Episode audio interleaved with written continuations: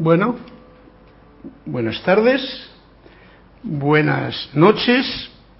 Voy a dejar este instrumento que os le presento, porque ha sido que ha introducido esta clase del martes día 3 de marzo del 2020 y por haberle arreglado que estaba en reparación, se me había roto una cosita por aquí, pues le he arreglado y digo, voy a estrenarle en la clase para compartir esta música con todos ustedes. Así es que este es el sitar, un sitar muy especial, le tengo ya mucho más cariño todavía que antes porque le he tenido que meter mano por muchos lados y funciona pues bonito y sobre todo pues trae esa, ese momentum musical a esta clase de los martes que una vez más tengo el placer de poder compartir con todos ustedes, los que estén escuchando, con la compañía, por supuesto, de Cristian, que nos interconecta, allí donde nos encontremos en este plano de la Escuela Planetaria Madre Tierra. Y gracias, Cristian, por tu servicio amoroso. Gracias a todos ustedes por hacerme, darme la oportunidad de poder compartir estas enseñanzas de los maestros de la vida y compartiéndola de Manuel, los chistes de Tony de Melo, a los que os invito también para que a Cristian le mandéis la página esa que siempre da ese puntito en referencia a lo que cada clase nos trae de aprendizaje. Y bueno, pues este ha sido una entrada con música india. El sitar es un instrumento muy hermoso muy desconocido para mucha gente hasta que llegó el momento de los años 50 y pico, en el que Ravi Shankar pues tuvo un acercamiento de este instrumento y entonces pues mucha gente de los años 60 y 70 pues empezaron a utilizarlo y ahora cada vez más lo utilizan porque ya digamos que ya no hay fronteras con respecto a todas las oportunidades que hay tanto de comprar un instrumento que no era tan fácil antiguamente como de poder tener una un acercamiento al conocimiento de cómo se toca un instrumento. Las bases suficientes, que lo primero, pues como todos, es siempre tener el instrumento. El mejor instrumento que todos tenemos a mano es la voz. Ese es el instrumento con el que podemos hacer melodías, guardar silencio, muy importante, o hablar, como en este caso me toca a mí, que soy Carlos Llorente y al cual tengo el gusto de presentar como el poco yo, aquí, dispuesto a pasar este momento, esta clase de la voz del yo soy, desde la sede de Panamá. Cualquier cosa que tengan, que me puedan que quieran comunicarme con respecto a todas las cosas que salen aquí en la clase, pues no duden en hacerlo al mail mío personal, carlos.serapismey.com, que yo trataré siempre de compartir lo que en ese momento me inspire la vida. Gracias una vez más, gracias Cristian, y como he dicho, vamos a comenzar la clase eh, con, con el primer cuento, que es lo que a mí me sale de sorpresa, porque los cuentos son sorpresivos, pero esto, que es lo que el maestro ascendido San Germain nos trae, pues también es sorpresivo. Así que vamos a ver qué es lo que hoy nos trae aquí y nos pone, ups, cambios futuros. Ya sabéis que yo no me, voy a sorprender de lo que digan aquí. Como tengo plena confianza en que todo lo que hay aquí en realidad es una información que es bien mm, altamente positiva para todo ser humano, pues no tengo ninguna duda en abrir por donde sea el libro.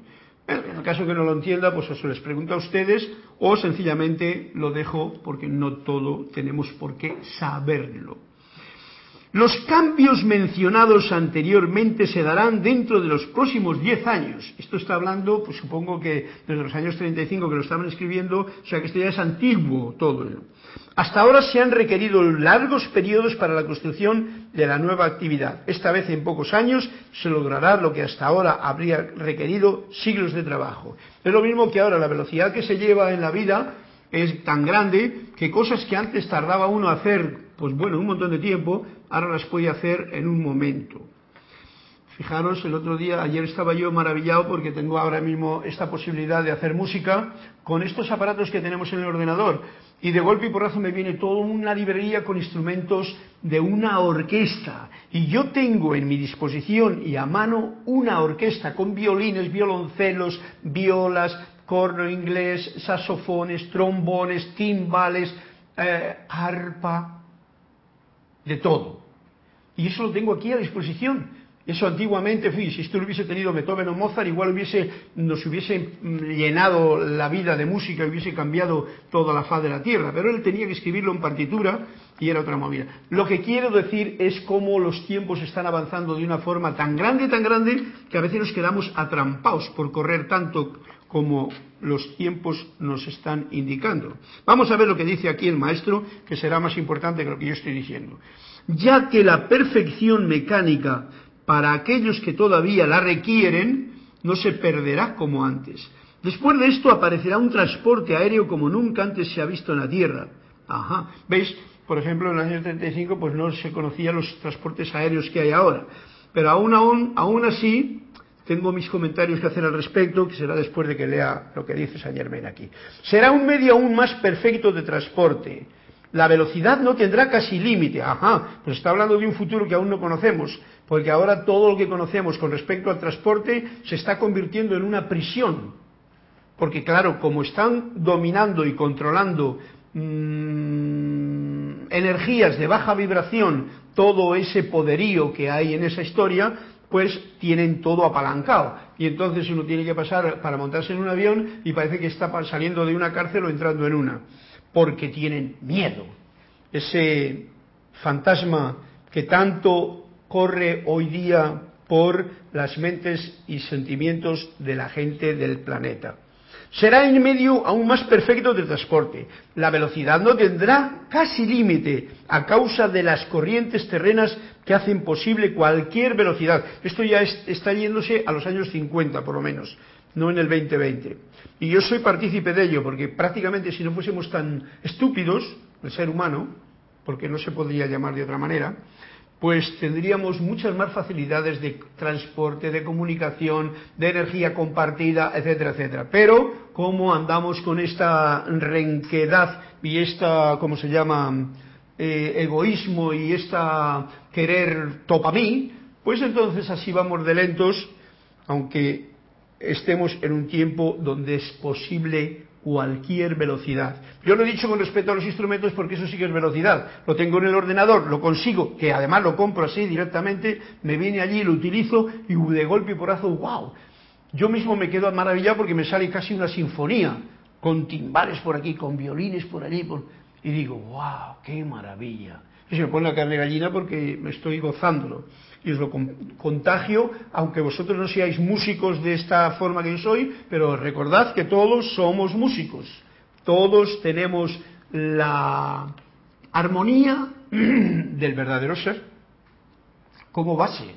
Para muchos está escondida y está mm, como forrada por esas eh, hojas de cebolla que la hacen que pique los ojos y que no haya armonía.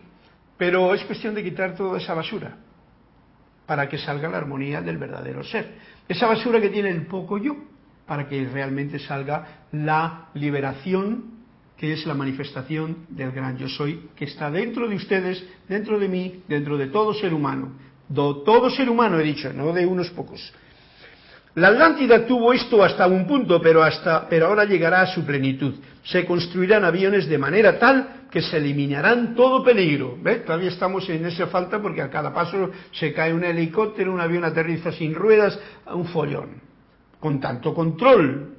Recordemos que el control es el control en todo en esta vida, estamos hablando de la era de Saint Germain, no estamos hablando de la época cristiana. Por lo tanto, me estoy adelantando como se está adelantando aquí el amado Saint Germain, que yo por eso soy amigo de él desde que le conocí y no me, y no me ha fallado nunca. ¿Por qué? Os diría cualquiera de, no, no, pero es que hace falta tener un control, porque si no hay control sería un desorden. Bueno, hay un desorden porque hay una falta de educación en el ser humano y no hay reverencia ni respeto por ninguna vida. Si se enseñase solamente a reverenciar, a tener devoción a respetar toda vida, otro gallo cantaría. Pero no tenemos ni zorra idea de todo eso, porque por ejemplo nosotros nos creemos tan así, tan grandes, cuando no somos ni esto siquiera en realidad, el poco yo me refiero, ¿no? Que somos capaces de ver una hoja y pensar que la conocemos, cuando no tenemos ni zorra idea de lo que pasa en esa hoja. Somos capaces de ver una hormiga y hacerla así, ¡ping! Fuera de aquí, hombre, que me estás estorbando. Y no sabemos la maravilla, voy a poner el ejemplo de una hormiga. Una hormiga que ya sabéis lo que es una hormiga. Pequeñita pero laboriosa, hace sus trabajos, mueve sus patas, no tropieza con ninguna pata. Tiene, me parece que tiene más que nosotros, ¿no? Nosotros andamos con dos y ellos andan con cuatro o ocho, me parece. Me parece que ocho. O seis o algo por el estilo. Depende de las hormiguitas que sean. Pero bien, ¿cómo se manejan? O sea, el ser humano, los científicos de hoy, no tienen todavía ni idea de cómo funciona el mecanismo de una hormiga.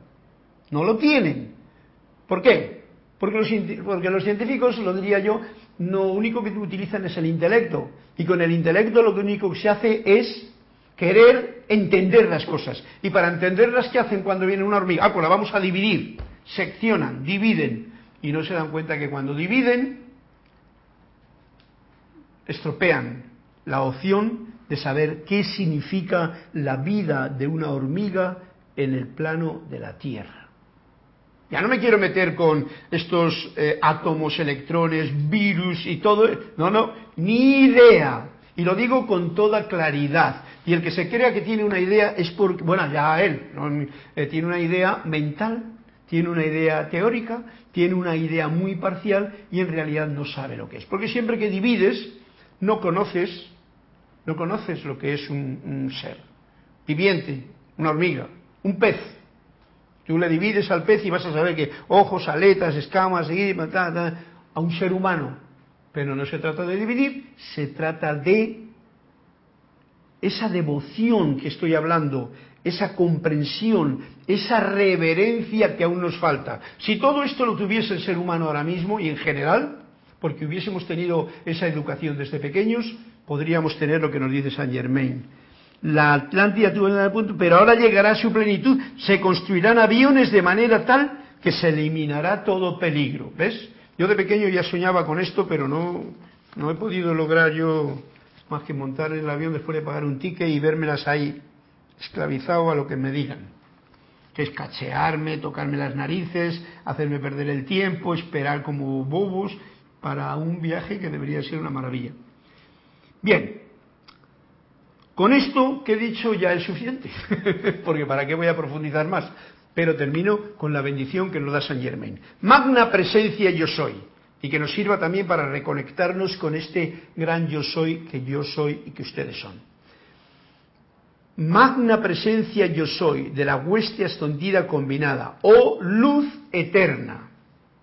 Te damos gracias por tu radiante presencia expansiva, por verter cada vez más de ti misma dentro de tus manifestaciones a los hijos de Dios, porque tú disuelves todo aquello que es inferior a ti y descargas la pura actividad del ser individual tu radiante presencia expansiva, que aunque no lo sepamos, está todo en expansión, está todo creciendo. Aunque pareciese que las cosas como que van un poquito como para atrás, pero no.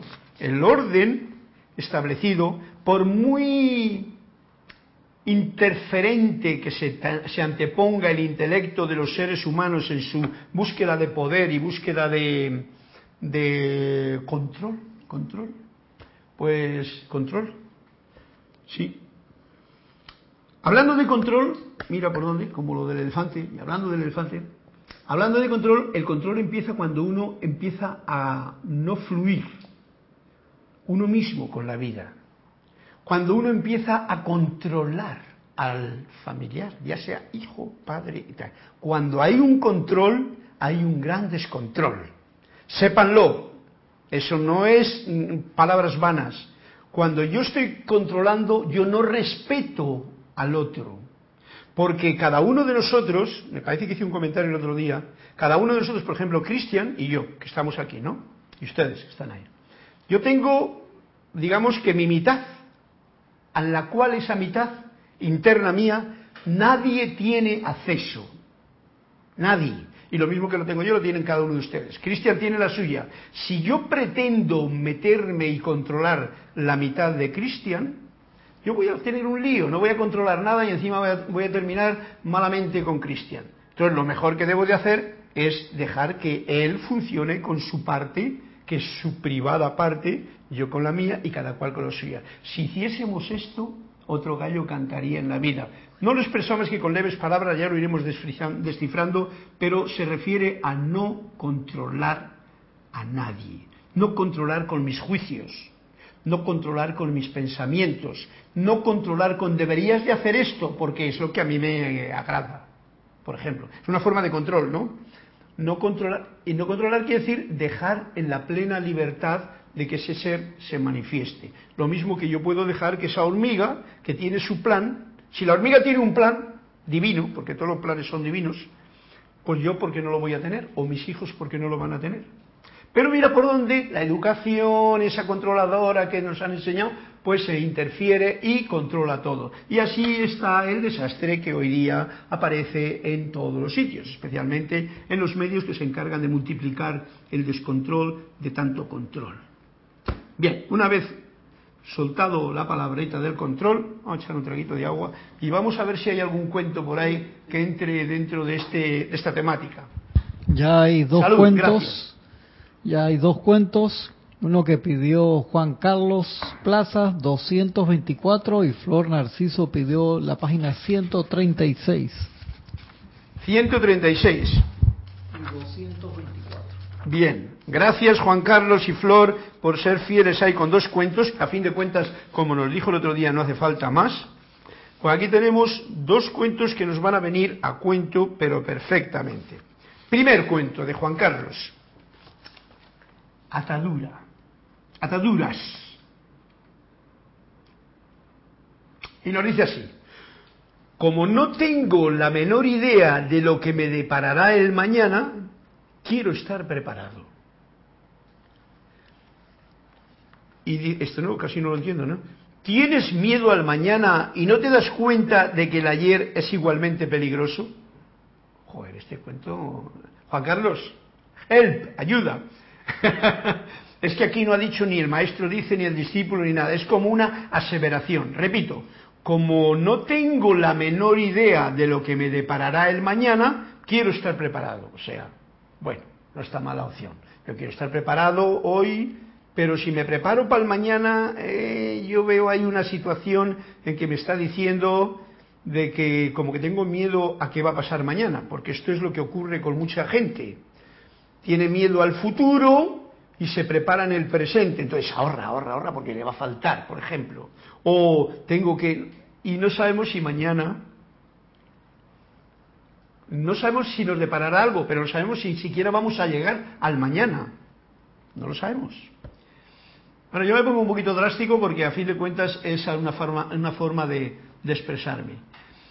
Y dice el maestro común, ¿tienes miedo al mañana? Con esta aseveración anterior, y no te das cuenta de que el ayer es igualmente peligroso. Bien, ya entiendo el asunto, Juan Carlos nos está diciendo claramente y nos está poniendo en el presente, en el ahora. Y tanto el futuro como el pasado, que es parte de la totalidad, o sea que si lo vemos con amplitud de miras, resulta que nos atan. Hay dos, hay dos, ¿cómo diría yo?, dos poderes que tiene el ser humano o dos cualidades o dos herramientas que tiene el ser humano a disposición y que le hacen funcionar en estas dos cualidades o en estas dos visiones que nos ha dado aquí el cuento, el mañana y el pasado, el futuro y el pasado. Una es mm, la memoria. La memoria es una cualidad que el ser humano tiene que si no la sabemos utilizar bien, nos trae problemas. Y si la sabemos utilizar bien, pues nos ayuda, como toda herramienta. Otro elemento que se me ocurre es la imaginación. Con la imaginación podemos tener miedo al futuro, ¿no? Al porvenir. Y entonces uno se imagina que puede ocurrir esto, que puede ocurrir lo otro, y entonces también tenemos esas dos, situaciones. Entonces, ojo al dato, estas dos maravillosas cualidades que tiene el ser humano para no juzgarlas, no despreciarlas, no utilizarlas malamente y servirnos de ellas en el presente. Con la memoria podemos tener una conciencia de lo que yo quiero hacer en cada momento del presente, porque me ha dado una experiencia que como lo tengo en mi memoria, pues sé que, oye, si yo sé que tengo una calle por la que estoy recorriendo y yo me acuerdo de por dónde va, pues eso me facilita, ¿no? Pero ojo al dato que si la memoria me está trayendo todas las desgracias que yo he traído, que yo he vivido en el pasado, y las vuelvo a revivir en el presente, la memoria se convierte en un enemigo. Porque muchas veces, muchas veces cuando la gente dice, ay, es que no tengo memoria, y pero ¿y para qué te quieres acordar tú de a qué te quieres acordar? En primer lugar, estas dos cualidades son tan invisibles las dos, que si yo os digo lo que yo siento, las tenemos siempre en el presente. Y si tú tienes esa confianza en que esas dos cualidades es lo mismo que la sangre que fluye por tus venas, está ahí haciendo su función, no tiene el intelecto que porque el problema está el intelecto que quiere tener los recuerdos o las memorias de lo que ha comprendido o que ha escuchado en algún momento. Eso con respecto a la memoria. Con respecto a la imaginación pasa lo mismo.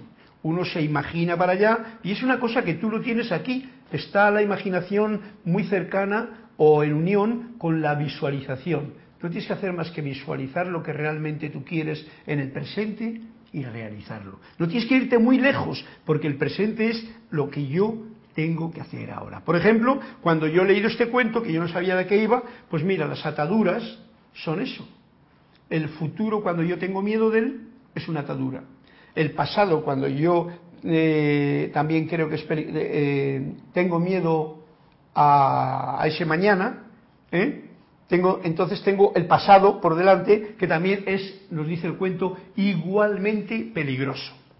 Bueno, me he explayado lo suficiente con este cuento para darnos una idea de algo que tiene que ver en realidad con la clase.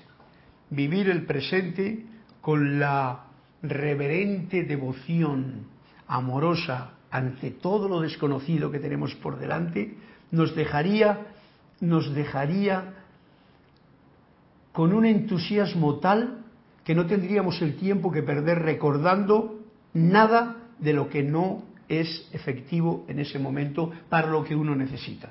Se llama estado creativo del ser creador hijo de Dios. El que quiera de ese mm, alimentarse de ese pan, pues a mano lo tiene. Bonito cuento, Juan Carlos, y vamos a pasar al otro cuento de Flor Narciso desde Puerto Rico. Un saludo, Juan Carlos, hasta Colombia, Bogotá, y un saludo a ti, Flor, desde Puerto Rico. El cuento tuyo, Flor, se llama Naturaleza. Un poquito más largo, vamos a ver qué es lo que dice. Explicaba un conferenciante cómo una pequeña parte de la enorme suma, de las enormes sumas de dinero que se gastan en armamento en el mundo moderno, podría resolver todos los problemas materiales de la totalidad de la raza humana. Mira, ¿ves tú? Este conferenciante estaba, como yo muchas veces pienso, que así podría ser, ¿no? Con una pequeña parte de las enormes sumas de dinero que se gastan en armamento en el mundo moderno de hoy podría resolverse todos los problemas materiales de la totalidad de la raza humana. Tras la conferencia, la reacción inevitable de los discípulos fue, pero ¿cómo es posible que los seres humanos sean tan estúpidos? ¿Ves tú? Los estúpidos lo dicen aquí, hoy está saliendo esa palabra a la palestra. ¿Cómo es posible que los seres humanos sean tan estúpidos? Porque la gente, dijo el maestro, ha aprendido a leer los libros impresos, pero ha olvidado el arte de leer los que no lo están. ¡Wow! ¿Eh? ¿Ha visto Cristian? Ha olvidado aprender el arte de leer los que no lo están, los, libros que no están impresos. el libro de la vida que no está impreso. Lo que decía yo antes de comprender y reverenciar a esa hormiga, a esa flor, a esa hoja. Y dice uno de los alumnos, ¿podría indicarnos un ejemplo de libro no impreso? Porque claro, el alumno dice, bueno, ¿y dónde están esos libros que no están impresos? Porque todos los libros que conozco yo están llenos de palabras. Pero el maestro mira por dónde, Flor, no indicó ejemplo alguno. Un día, como los discípulos seguían insistiendo, dijo al fin el maestro, el canto de las aves, el sonido de los insectos, la hormiga que pasa delante de tus pies, todo, eso me lo he inventado yo, porque viene aquí a cuento con el cuento, todo ello pregona la verdad. Los pastos, las flores, el verde del jardín, todo ello está indicando el camino. Escuchad, mirad. Ese es el modo de leer el libro que no está impreso. Bueno, creo que es eh, bien comprensible y redundando un poquito o, retornando un poquito al origen de este cuento, que era que cómo, por ejemplo, una pequeña parte de las enormes sumas de dinero que se gastan en armamento, el mundo moderno podría resolver todos los problemas materiales de la totalidad de la raza humana. Yo estoy de acuerdo con ello también. Pero ¿qué ocurre con toda esta gente que son tan técnicamente espabilados para poder construir, por ejemplo, esos portaaviones que valen cantidad de dinero, que gastan cantidad de energía y de dinero, cada avión de lo que, en vez de emplearlo esto para cuidar nuestra madre tierra, por ejemplo.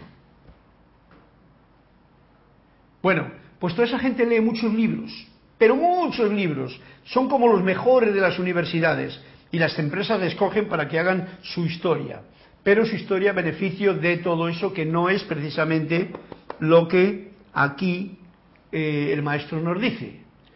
No tienen, por supuesto, eh, ya lo veis bien claramente todos, eh, con lo que el discípulo, el maestro les dijo como qué libros está, no son los que se dedican a escuchar el canto de las aves. ¿Cómo van a escuchar si están disparando disparos, tiros por aquí, ruidos de aviones, máquinas, el otro? Eso no escuchan, no pueden escuchar.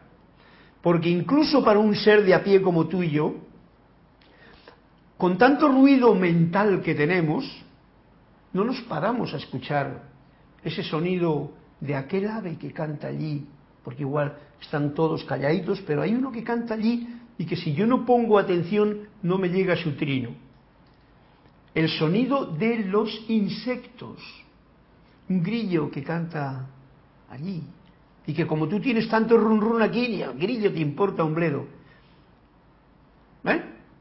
Bueno, pues esto los que están construyendo armas y tal y todo el asunto eso, pues no, no, no se fijan. Por supuesto, los pastos y las flores, no, eso es para machacarlo. Yo meto un tanque, yo meto un avión, yo meto y lo rompo todo. Árboles, eso fuera, hombre.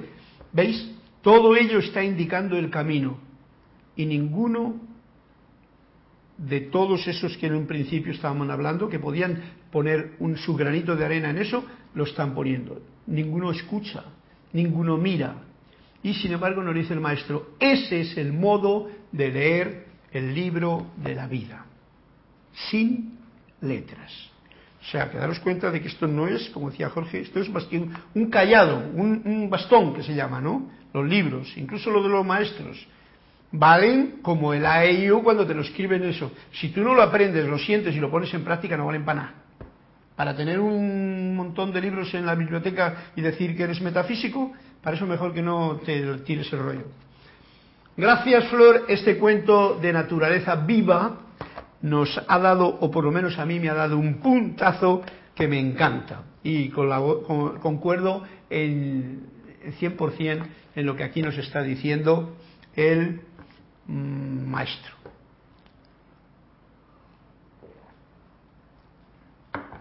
Y vamos a pasar ahora al libro de Manuel, que hoy pues seguimos en el mismo capítulo de la vida mortal. Se llama vida mortal. Quiere decir que mientras estamos en la vida nos estamos preparando para la muerte y nos estamos dando un, como diría yo, una visión grandiosamente gratificante, por eso no tengo ningún pelo en la lengua para poderlo compartir con ustedes, porque supongo que si tienen la paciencia de poder escuchar y no se asustan, no tienen miedo, ¿eh? pues les dará mucho que comprender, recordar, sentir y sobre todo tener la plena confianza en estas palabras que salen realmente del corazón. La pregunta que hace en la página 123 del capítulo La muerte en el libro de Manuel es la siguiente. Mi hermano se suicidó. ¿Qué necesito saber al respecto? Esto por si alguno de ustedes tienen esa situación. Aquí nos va a dar unos puntos que son bien puntuales y bien favorables para comprender esta situación. Y nos dice así Manuel, tu hermano tomó su vida y se la llevó a casa. Así de sencillo. O sea, que no nos compliquemos demasiado más. Él, con su libre albedrío, tenía tanta confusión, estas son mis palabras, que de un momento determinado yo no puedo con esto porque se estaba ofuscando. El poco yo, vamos a hablar del poco yo, haciéndose dueño y creyéndose que la vida era suya, se fue con la vida y lo dejó como para, lo pospuso y vamos a ver si otra ocasión, porque en esta es que no me aclaro, tengo mucha confusión. Ojo al dato que todo esto trae muchos problemas para los que nos quedamos aquí. Pero el otro se fue, sencillamente, y no debemos de poner mayor moralidad en ese acto.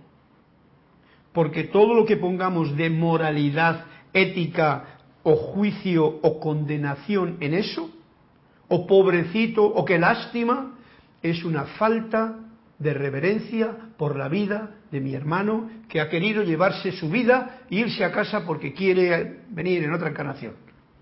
¿Te parece bien a ti eso o no te parece? Ojo al dato.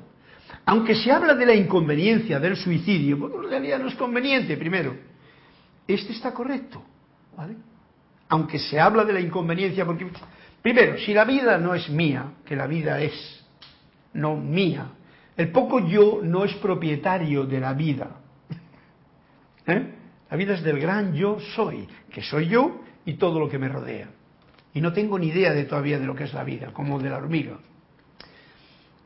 Si es inconveniente el suicidio, porque es inconveniente, porque mira qué pena, con lo bien que íbamos, y oye, con lo majo que era, y mira, de golpe, oye, y se colgó de una cuerda de, de su casa esto ha pasado mucho, ¿no? Yo he tenido varios casos. Últimamente cuando vine a España me lo dijo y el vecino mío dice, ay, que se suicidó.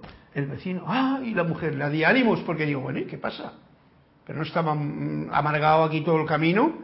¿Eh? atenta, atenta, tranquila. Y se quedó calmada la mujer.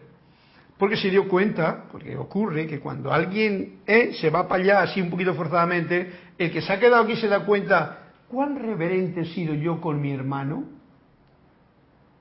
¿De verdad que yo me... ¿Eh? Y todas esas preguntas que yo no quiero ponerme aquí en plan juicio, pero todas esas entran dentro de la conciencia de ese ser, o sea que hay un gran aprendizaje. O sea que le deberíamos de dar quizá las gracias porque de lo contrario no despertamos los que nos quedamos aquí cuando vemos un inconveniente suicidio de mi hermano.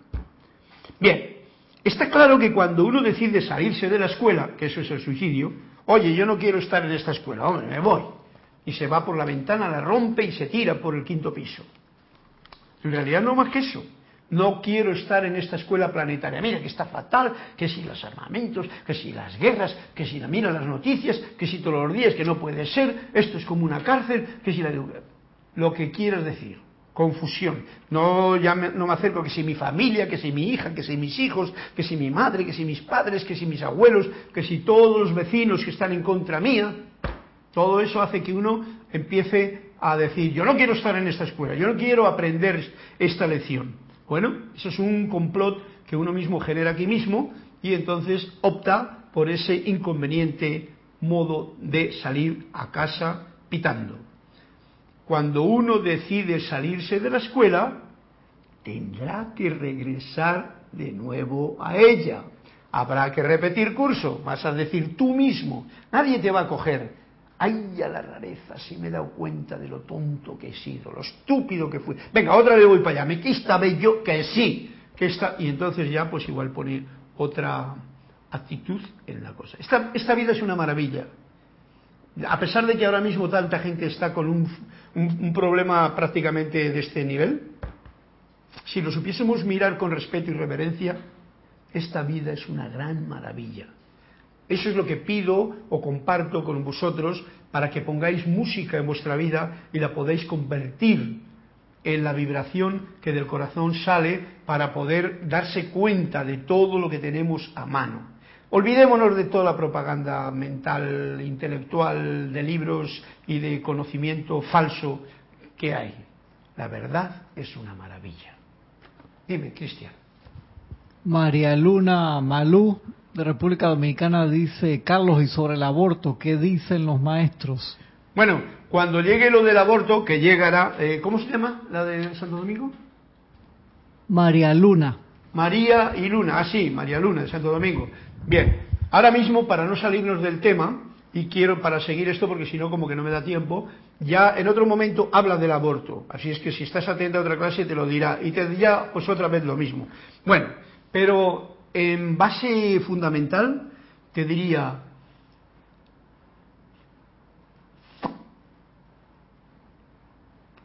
tú eres dueño de tu cuerpo. Nadie más es dueño de tu cuerpo.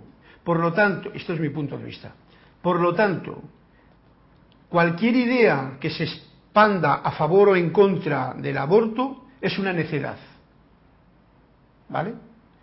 Lo que sí que hay que compartir y, dar a entender es lo que uno, ser responsable de mi cuerpo con todo lo que hago y con mis acciones que todas van a traer una consecuencia. Porque date cuenta de que el aborto, ya que tú me hablas de ello, tiene una, tiene una forma indirecta como de suicidio. O sea, uno está interfiriendo en la vida de otro. Es muy delicado el tema.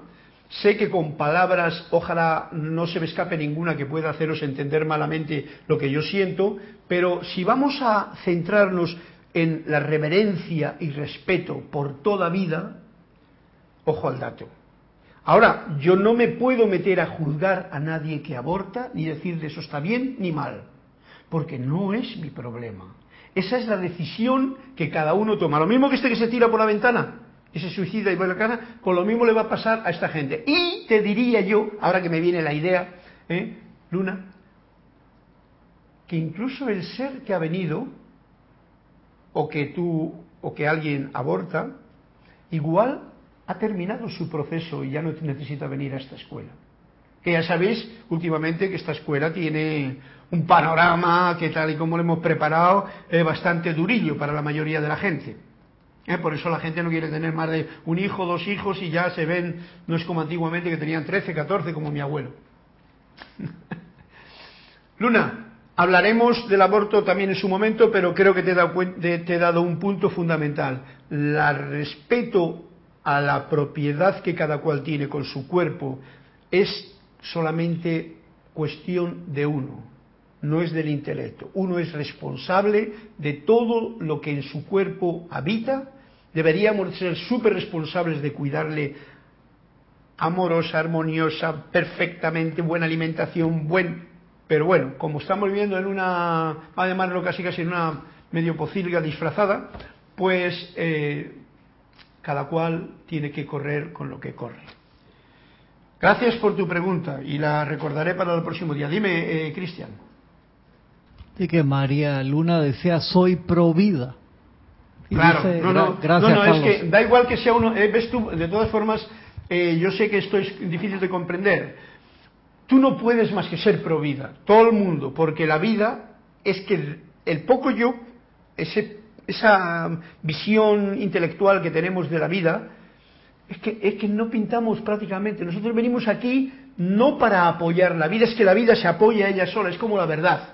La verdad no necesita que nadie la defienda, la vida no necesita que nadie la defienda. Ahora, el, digamos que quitar, que nadie quita la vida, porque la muerte, ¿eh? y muy bien porque el tema viene a cuento con lo que estamos charlando, el tema que estamos tocando, la vida no necesita que se la defienda. Lo que se necesita es vivirla a plenitud. Y ahí todos fallamos mucho. Vivir la vida a plenitud, no con el estancamiento, no con la comodidad, no con el lo conocido es lo que esto y lo demás no, porque de la vida que nos está dando un regalo de vida interno y eterno, hemos convertido en que no comprendemos ni disfrutamos ni el 10% de la vida. Por miedo, porque vamos, no puedo ir para allá, porque no sé qué, porque no tengo dinero. O sea que eso que es vida, pero sobre todo reverencia, respeto y devoción a la vida. Si cumples con eso, no hace falta defenderla, ni rechazarla, ni juzgar a los que hacen, actúan de otra manera, porque eso es un gran problema al que se genera ahí. Por lo tanto, deja que la vida fluya y fluye tú con la vida armoniosamente. Es mi punto de vista. Creo que ya lo contestaste, pero de todas maneras te paso. Juan Carlos Plazas dice, cada cual tiene su opinión respecto del aborto y lo que será, será. El problema es querer obligar a los demás a hacer lo que otros quieren por medio de leyes humanas.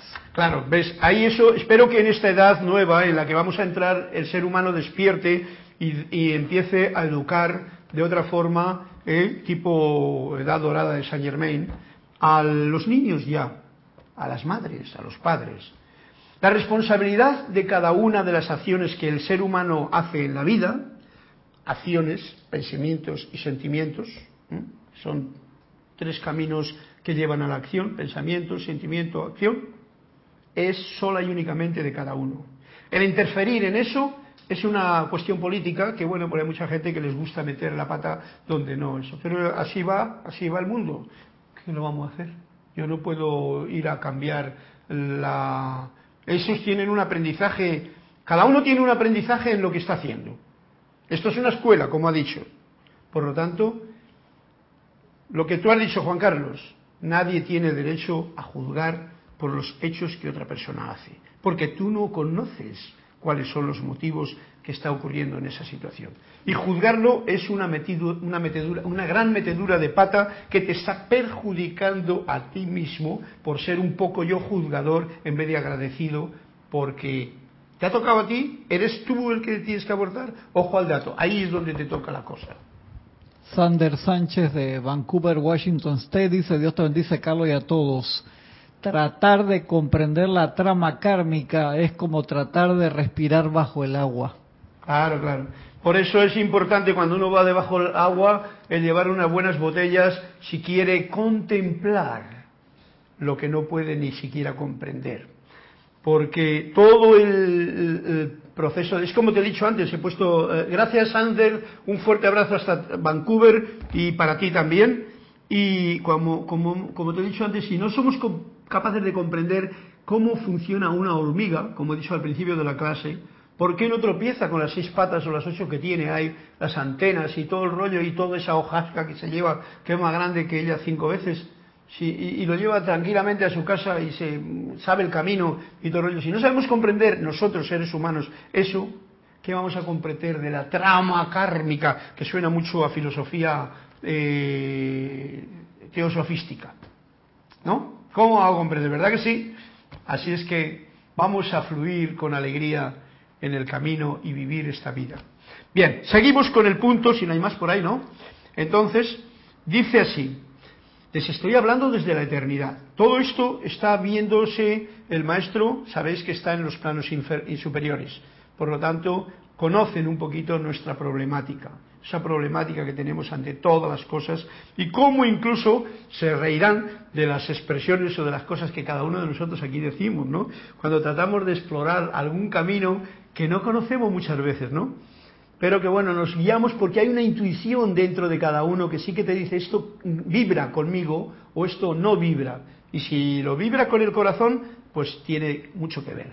No hay límite al número de vidas que uno pueda vivir. ¿Ves tú? La trama kármica es bien grande. La escuela es una escuela. No hay límite. La vida es infinita. No, hay, no sabemos nada. Yo no sé nada. Tú igual sí. Les estoy hablando desde la eternidad. Tu hermano está, estamos hablando de, del, ¿cómo se llama? De la inconveniencia del suicidio y del suicidio en sí. Tu hermano está aprendiendo muchas cosas valiosas.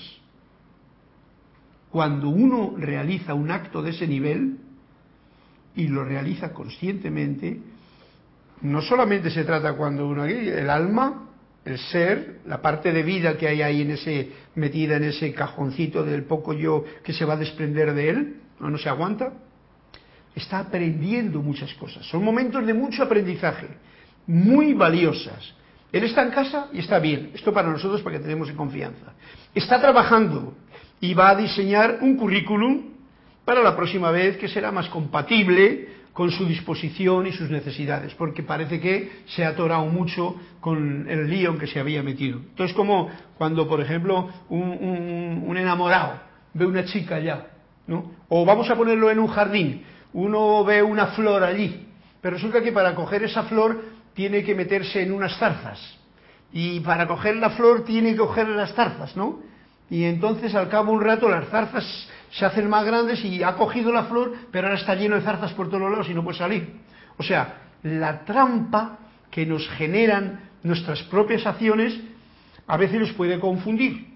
Y entonces uno ya deja la flor, se pincha por todos los lados, se cabrea con las zarzas y dice, yo me suicido. Cabreado, enfadado, ¿no? Dime. Iván Viruet desde Guadalajara, México, dice bendiciones. bendiciones Yo tardé 20 años en perdonar a mi papá que se suicidó. Ah, ya. Pues ves tú, mira, Iván, ves, es un detalle que tú en aquel momento no tenías, digamos que toda la comprensión que en este momento puede que ojalá lo tengas, para no solamente lo perdones, sino incluso porque hay que ser un poquito, como he dicho antes, el problema no está para el padre que se suicida y me quita a mí la comodidad de no, tener un padre o tal. Yo voy a ser un poquito duro en estas cosas porque no, no se trata de dureza ni blandura, sino simplemente expresar lo que uno siente. Mm, ¿Cómo tu padre tenía un mundo?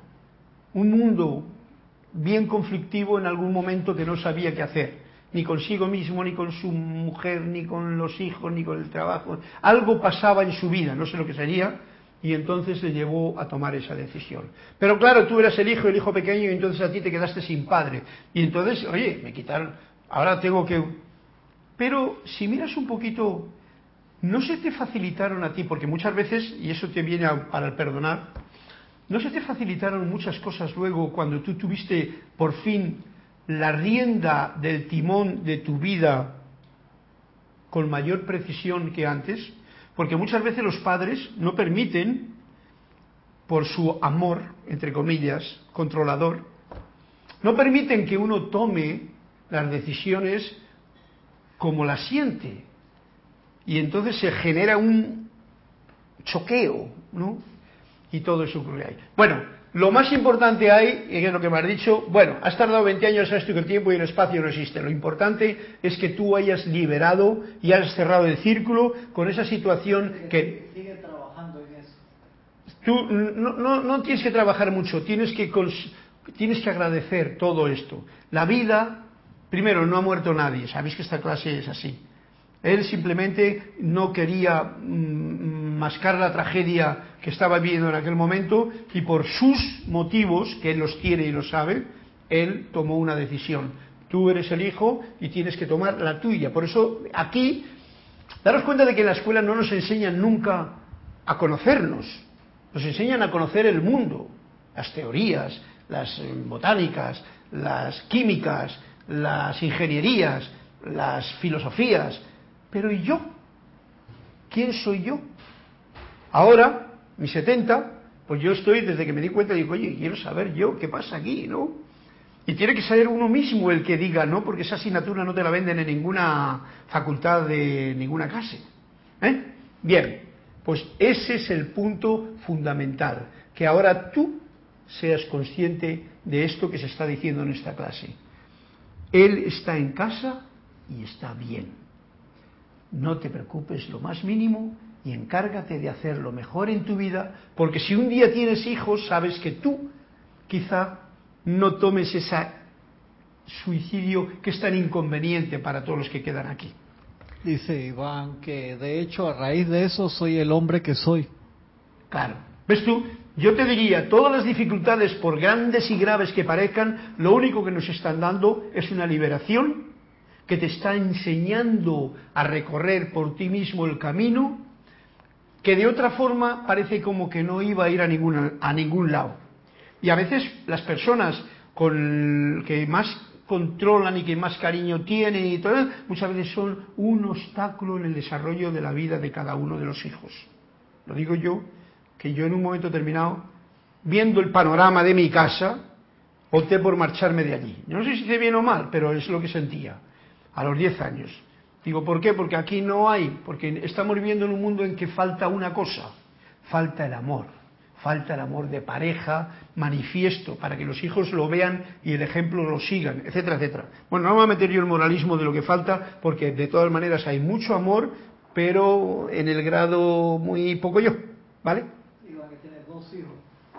¿Eh? Iván, tiene dos hijos. Tiene una de 19 años y uno de 15. Bueno, pues ves tú, ahí tienes unas grandes... Eh, bueno, pues espero que tú no te enzarces en ninguna cosa para que sepas que esto que estamos desarrollando en esta clase es precisamente para eso, para dar la libertad. Yo sé que es muy difícil, yo también tengo una hija y otro hijo, 40 y 27 o 28, y he pasado por todo eso, o sea que yo sé de lo que estoy hablando, no es una teoría lo mío, en todas las cosas que digo. Y entonces es un momento bien delicado cuando tienes 14 y 16 años, una hija, ¡uh! Bueno, pues nada, ahí tienes que juntar todo tu, tu comprensión interna con tu maestro interior para saber poder favorecer a tus hijos todo lo que ellos necesitan para desarrollarse. Y favorecer a veces implica no darles la libertad y no interferir excesivamente en sus deseos que son pruebas, porque ellos también están en esta aula de clase. Ok, si a alguien no le gusta lo que estoy diciendo, que no haga mucho caso de lo que digo, pero de todas maneras, porque sé que cada cual tiene su librito a la hora de la educación, etcétera, etcétera, pero estamos en la época de Saint Germain, edad dorada, no en la era cristiana. Por lo tanto, gracias Iván por tu comentario, gracias, adelante siempre y sabes que con tus hijos tienes una maravilla para aprender. Aprender. Muchas veces creemos que los hijos son para enseñarles. De los hijos, yo lo sé por, por, experiencia, se aprende tanto. ¡Wow! Eh, está trabajando y va a diseñar un currículum para la próxima vez que será más compatible con su disposición y sus necesidades. Y nos dice Emanuel, es a sí mismo, o sea, a mí mismo, que usted debe dirigir su atención. O sea, es a uno mismo al que debe dirigir la atención cuando yo tengo al lado a alguien que termina con su vida. ¿Qué significa para ustedes tener un hermano que se quitó la vida? Pregunta. ¿Qué nos dice Manuel? ¿Qué significa? Necesitan oír la voz de Dios dentro de sí. ¿Por qué mi hermano, por ejemplo, hablando de un hermano muchas veces, y todos sabéis las guerras que hay entre los hermanos, ¿vale? Las envidias, los odios, la bicicleta que te la quito, que te aquí, los malos pensamientos, todo ese rollo que hay ahí, eso es un jaleo. Igual el muchacho no tiene muchas luces y dice, pues mira, yo me voy de aquí, porque para esta familia, yo opté por marcharme, yo por supuesto no me iba a suicidar, yo digo, me voy de aquí, porque el plan que me planteaban en mi casa como que no era muy... Y lo hacían con todo el cariño, ¿eh? No tengo nada que recriminar, ni a mi padre ni a mi madre, al contrario.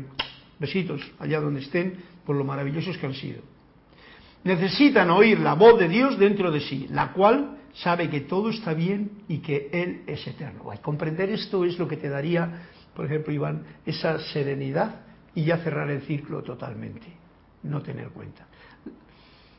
Oír la voz de Dios dentro de sí, la cual sabe, esa voz interna, que todo está bien y que Él, Dios, la fuente, la vida, incluyendo al que se ha suicidado, es eterno.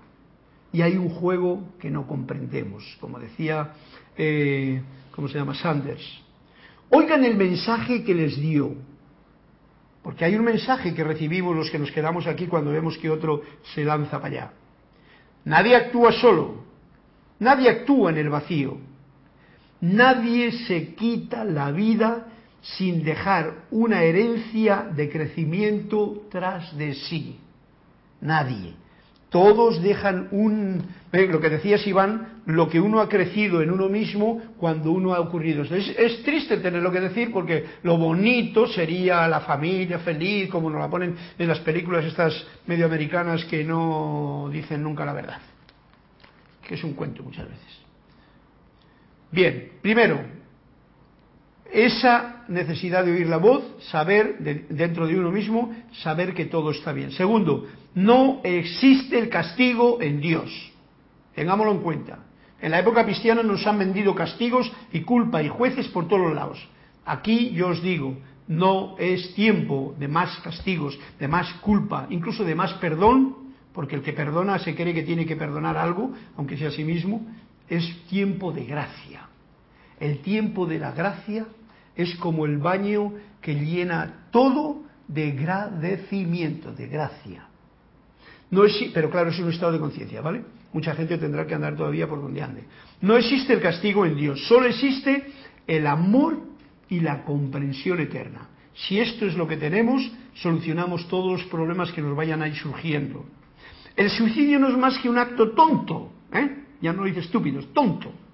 Y como tal, obtiene la recompensa apropiada. Y dice, coño, qué tontería. Mira, imagínate que yo me suicido ahora y, dice, qué tontería he cometido, pero no podí. Es como quien ve un problema que no le puede ver porque se pone la mano delante, ¿no? Y tiene el problema aquí que no dice, ¿cómo puedo encontrar yo mi iPad? Y yo pongo la mano aquí. No le veo, no le veo. Digo, y, y digo, pues me voy. Quita la mano de los ojos, mira, aprende, ves dónde está, entonces eso es hacer el tonto. Bien. He aquí la cuestión. Sus oraciones, bendiciones, todas esas cosas que en la época cristiana se han hecho, esas son bien apreciadas, son altamente apreciadas. Pero, mucho más que eso, lo que sí será bienvenido de parte mía, de parte tuya, será su suave, dulce y sonriente comprensión de la futilidad de dicho acto. O sea, que es una estupidez. Pero con suavidad, amorosamente, dulcemente, sonriente comprensión. No con recriminación, no con juicio, no, ni a ti ni al, ni al otro, ni a la familia, ni a los que crees tú que son culpables, nada de eso. Evitar todo esto, porque sabéis, y ya con esto termino la clase, ¿eh? que termina el párrafo, de que juzgo menos, agradezco más y entonces elijo el amor en cada momento que a mí se me presente una situación en que el miedo me quiere coger por el culillo. En ese momento pon la atención en el amor, no en el juicio, no en la condenación, no en la culpa, sino en el amor agradecido. Agradece y elijo el amor. Agradezco, tú haz lo que quieras, agradezco y elijo el amor. Y a vosotros os doy las gracias por la comprensión de este detalle de capítulo que siempre es un poquito como forzado para remover cosas eh, que no gusta tanto escuchar, pero que está bonito escucharlas cuando se habla con el, el cariño del corazón. Muchas gracias a todos, un fuerte abrazo, mil bendiciones en la luz de Dios que nunca falla y hasta la próxima oportunidad.